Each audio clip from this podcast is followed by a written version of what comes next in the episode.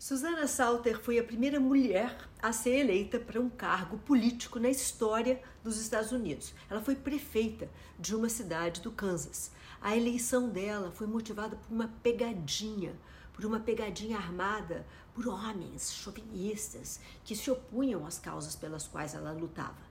Susana Salter nasceu em 1860 em Ohio e se mudou com a família para o Kansas aos 12 anos de idade. Lá, ela concluiu sua escolarização e chegou a cursar uma universidade, só que precisou abandonar as aulas seis semanas antes de se formar por questões de saúde. Susana se casou e foi morar na Argônia, em Argônia, uma, uma, uma pequena cidade do Kansas, com o marido. O casal teve nove filhos. Foi na vizinhança ali da sua vida de casada que Susana Salter passou a atuar como ativista do movimento da temperança, chegando a se envolver com o Prohibition Party e, com a, e a conhecer a Carrie Nation, que é uma mulher de fibra, nós já falamos dela aqui.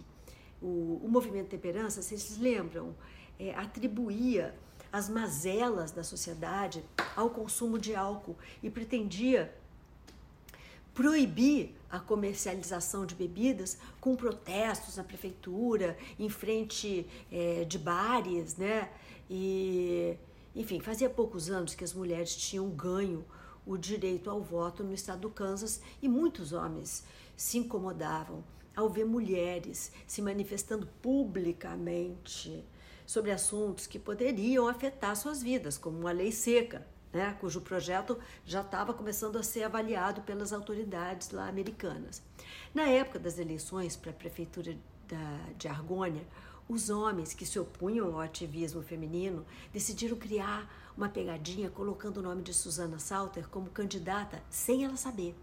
A ideia era que ela recebesse pouquíssimos votos e aquilo revelasse a fragilidade do movimento da temperança e das suas representantes. Só que deu errado e o tiro saiu pela culatra. Salter decidiu usar a armadilha como uma oportunidade a seu favor e, com o apoio das suas é, parceiras e aliadas da temperança, ela foi eleita.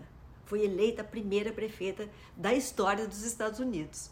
A vitória dela chamou a atenção da imprensa internacional e mostrou para outras mulheres que vencer uma eleição política era sim possível.